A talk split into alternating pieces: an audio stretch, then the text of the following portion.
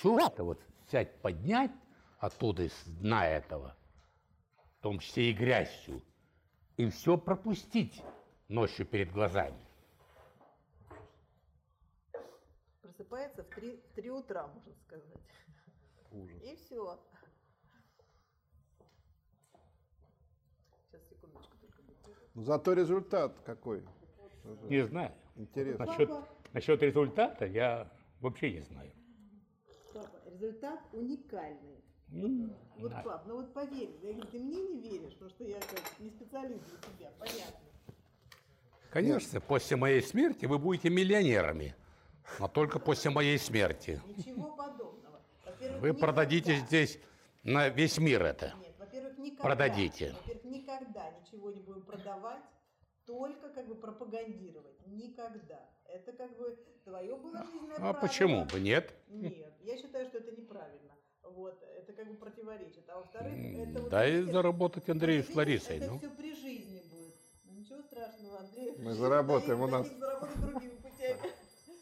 Но вы же понимаете, что это совершенно уникальные вещи, то, что вы рассказываете. То, что никто другой не может рассказать. То, что, про что все видели со стороны, но никто бы рассказать не может. Папочка, извините, можно секундочку? Конечно, запоздала, но ты допросил вот такой список, да? Конечно, да.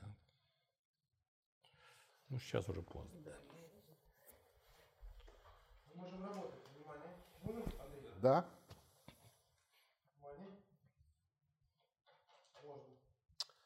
В августе 90 го- 90 года вступил в силу закон о печати. Вот сейчас э, апрель 2003 года, и все СМИ работают по этому закону. И он кажется естественным. Уже э, молодые люди вообще не знают, что была цензура, например, уже про это все забыли. Кому-то же опять пришло в голову, что, во-первых, нужно как-то организовать прессу, что можно отменить цензуру. Почему тогда не было страха, например, что какие-то военные тайны смогут журналисты выдать? Я помню это ощущение, когда вдруг оказалось, что не надо подписывать, вот я был журналистом, что не надо ходить к цензору подписывать полосы. Это было странно, так это даже страшно было. Кто придумал закон о печати, как вообще он возник? Это я еще работал в политбюро, я видел утром такую картинку. Главный телевизионщик идет утром в Кремль, секретарем ЦК по идеологии согласовывать суточную или дневную программу. Всю, до деталей. До деталей. Все прослушалось, все просматривалось, все отсеивалось, запрещалось и так далее, и так далее. И не только телевизионные, печатные, также органы. Вот что такое цензура, так сказать. Она была довольно на высоком таком уровне поставлена. Не просто какой-нибудь там инспектор, клерк это дело делал. Нет. Ну и, конечно, среди наших, э, нашей программы, наших лозунгов межрегиональной депутатской группы э, как раз закон, будущий закон о свободе слова, печати, средств массовой информации, он был один из первых. После демократизации, рыночной экономики, закон о печати. Он был на слуху. И тогда уже стали над ним работать. Еще, еще не было даже Верховного Совета России. Не было еще председателя Верховного Совета. Меня еще не избрали. А уже в недрах межрегиональной депутатской группы депутатов Союза уже стали работать над проектом этого закона. Специалисты, политики и так далее. Он создавался, я скажу, капитально, очень продуманно, с учетом, безусловно, мирового опыта, поскольку мы такой опыт давно потеряли, если что-то имели. Э, Поэтому приходилось ориентироваться на другие страны. Я вот убежден, что мы это преодолели э, большим трудом, и все-таки нам удалось его принять, этот закон. Были тогда активные противники того, чтобы отменять цензуру?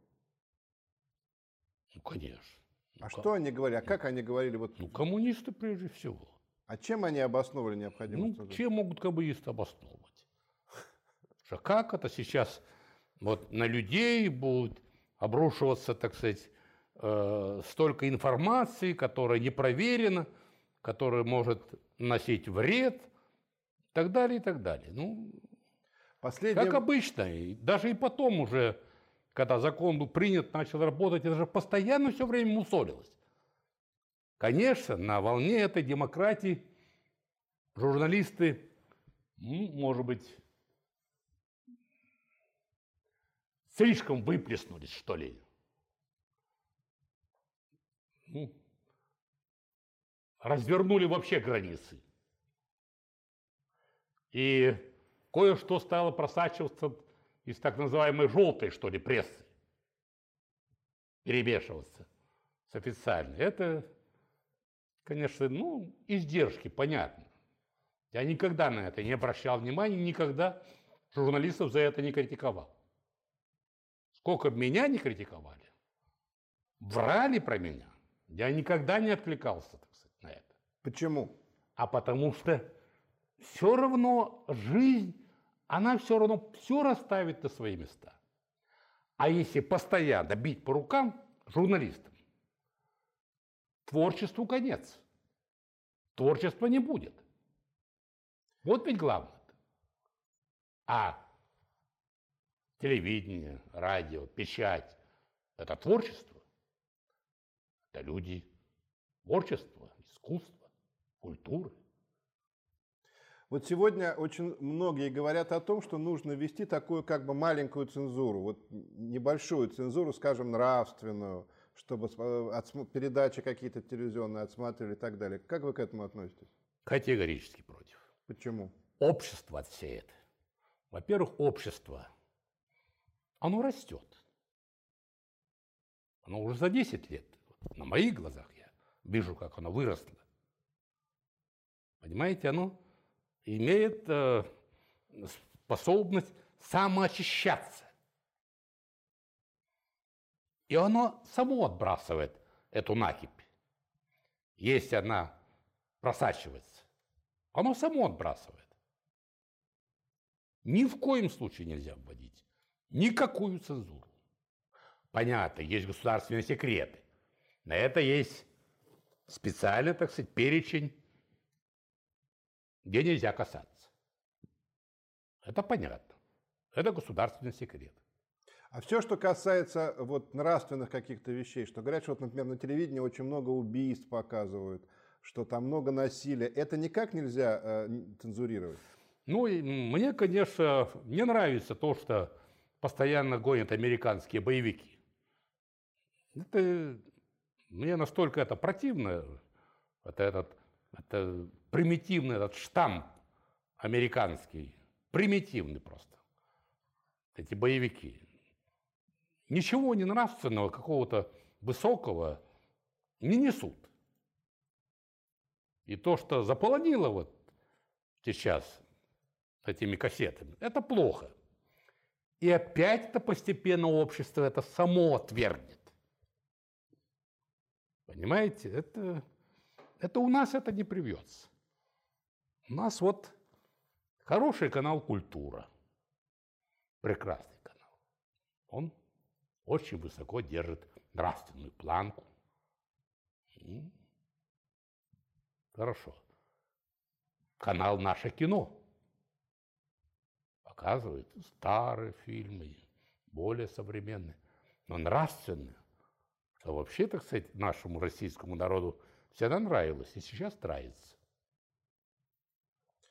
Мы так неожиданно с вами э, перешли в современное время, сейчас вернемся обратно. В то время, о котором мы говорим, 90-е годы, все говорили о программе «500 дней». И тогда впервые возникла фамилия Явлинского, который до сих пор является одним из самых авторитетных известных политиков. Как вы с позиции сегодняшнего дня оцениваете программу «500 дней»?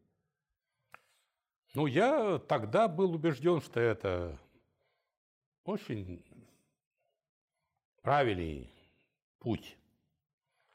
Мы повстречались с Григорием Алексеевичем в Юрмале, мы отдыхали там.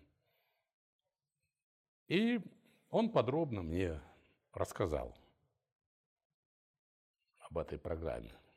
А я, конечно, загорелся. И решил его поддерживать. Да вообще он мне понравился и сейчас нравится. Но Горбачев восстал. К сожалению. Ну, эта борьба, она продолжалась довольно долго, и когда он уже под занавес видел, что все уже рушится с Союзом, вроде дал согласие, а было уже, уже просто поздно. А действительно по этой программе за 500 дней могли произойти какие-то коренные изменения? Нет. Это, это надо было иметь все идеальные условия. Это надо было иметь парламент не коммунистический, который мог бы принимать, мог бы принимать законы, те, которые вот каждый день нужно. Этот закон, этот, этот, этот. Что в этой программе расписано по дням? Какой день, какой закон надо принимать, чтобы проводить эти реформы? Все там расписано. Сама программа – это просто, так сказать, эталон, можно сказать. Но все-таки она рассчитана была на слишком идеальные условия, которые в жизни ну, не бывает. Вы были в то время э, самым э, известным политиком России, ну и остаетесь до сих пор. Явлинский был молодой, никому неизвестный ученый. Каким образом вам удалось с ним встретиться? Ну вот мы, я сказал, что где мы встретились, и он меня просто... Ну как, он просто подошел к вам и сказал, я Явлинский. Ну, ну мы я сейчас уже не помню, то ли мы созвонились, он позвонил, что хочет встретиться рассказать, что вот у него есть такая программа. И он ко мне подъехал, и мы прямо так вот на природе сели там на лужайке. Помню, так сказать, поставили два стула, и долго-долго, несколько часов он рассказывал мне может, об этой программе, показывал, она у была напечатана, все это сделано было. Но я тогда сразу сказал, что я его буду поддерживать.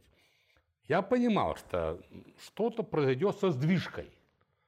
Но главное дать импульс и главное дать э, как бы очередность, что ли, этих шагов.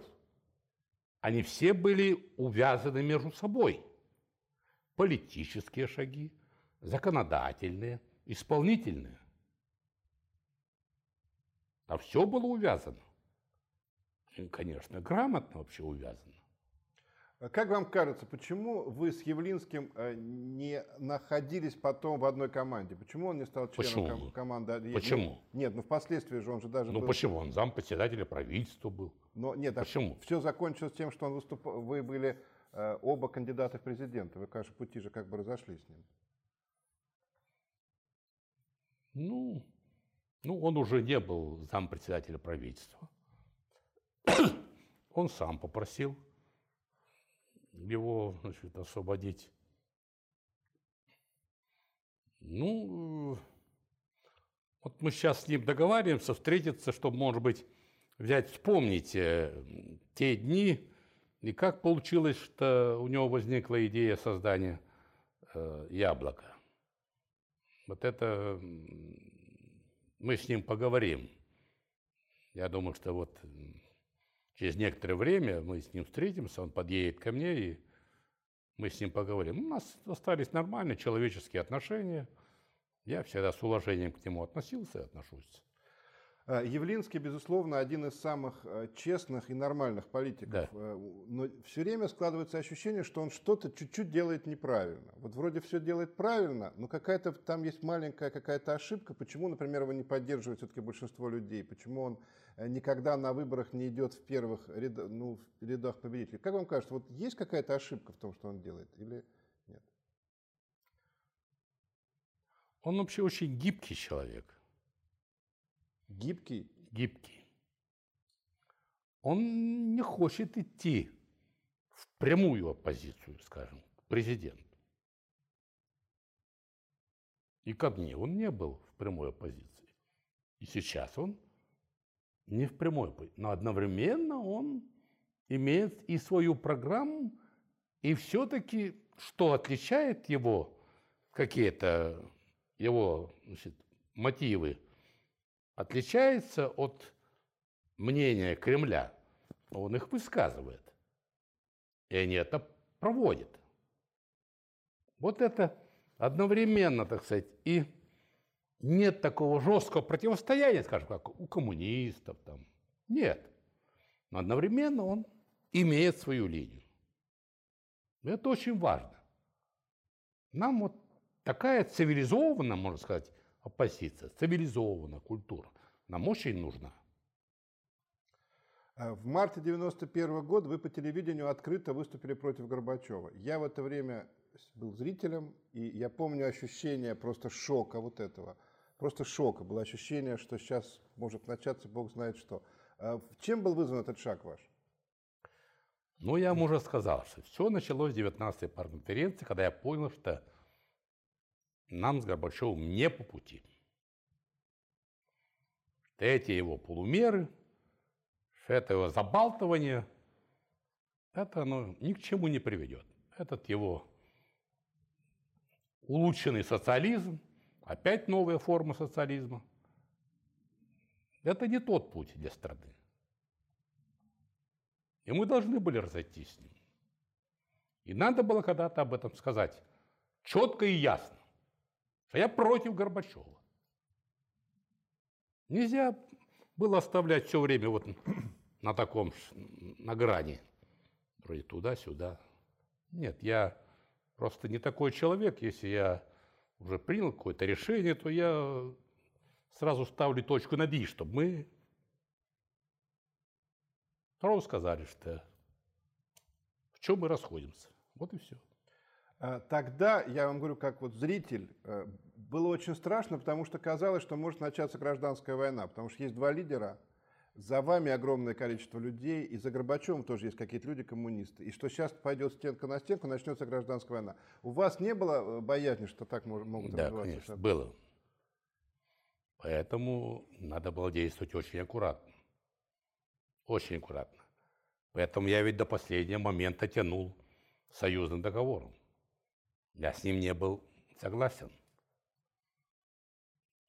По главным двум пунктам, в чем ущемлялась Россия, я не согласился, что все налоги идут в союзную казну, и союзная казна опять начинает делить, и что останется России, никому не известно. Я был категорически против этого. Я считал, что надо э, нанимать союзные органы для выполнения союзных функций, нанимать и платить им. Каждая республика оплачивает за выполнение этих функций какую-то свою долю, а налоги оставляет у себя. была принципиальная очень позиция. Мы разошлись. А потом, куда уже стало ясно, что союз разваливается, когда же, так сказать, э, было предложено не только мной и другими конфедерация, на которой тоже Горбачев не согласился. Мы... А мог бы он спасти еще что-то вроде швейцарской конфедерации? А в то время были рядом с вами вот в лагере демократов люди, которые подталкивали вас к силовому решению проблемы? За вами же был, в общем, народ, за вами была огромная... огромная... Нет, нет, нет. Я таких не знаю. То есть все понимали прекрасно, ну, что... Ну, конечно, этого нельзя было допустить. А Ни в коем случае. Сейчас, наверное, вам уже известно, со стороны Горбачева были такие мысли о том, что надо решать как-то все силовым путем? Ну, видите, он уже проявил силу. В Тбилиси, в Баку, в Прибалтике. Он бросил на мирных людей вооруженный спецназ. Вам кажется, что все, что... Погибли люди. Это все, что происходило... Это уже первый был его шаг силовой. Вот Вильнюс, например, мы продбились... Ну, я и говорю Прибалтика, и Вильнюс. Это все с э, ведома Горбачева было? Конечно. А откуда это известно? А иначе быть не могло. Ну как, что вы? Там более мелкие вопросы решались только с разрешения Политбюро и генерального секретаря. И Горбачев мог бы при определенном развитии событий, на ваш взгляд, пойти на силовое решение? Нет, с его характером тем более, нет. Нет, нет, это тоже исключалось.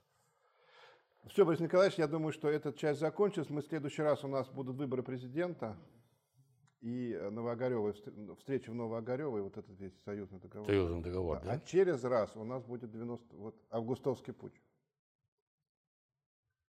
Ну, готовьте список э, Да, вопросов. я уже список один отдал, Таня. Готовы? Да, уже Таня сейчас. Я... А, ну, тогда я посмотрю, и потом тогда определимся по Да, времени. Хорошо. Спасибо вам большое.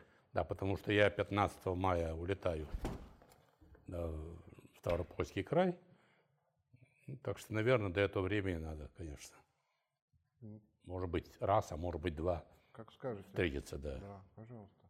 Спасибо. Спасибо. Говорите слова хорошие. Говорите хорошие слова.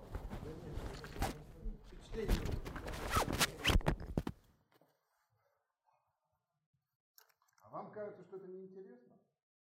Ну, знаете, меня одно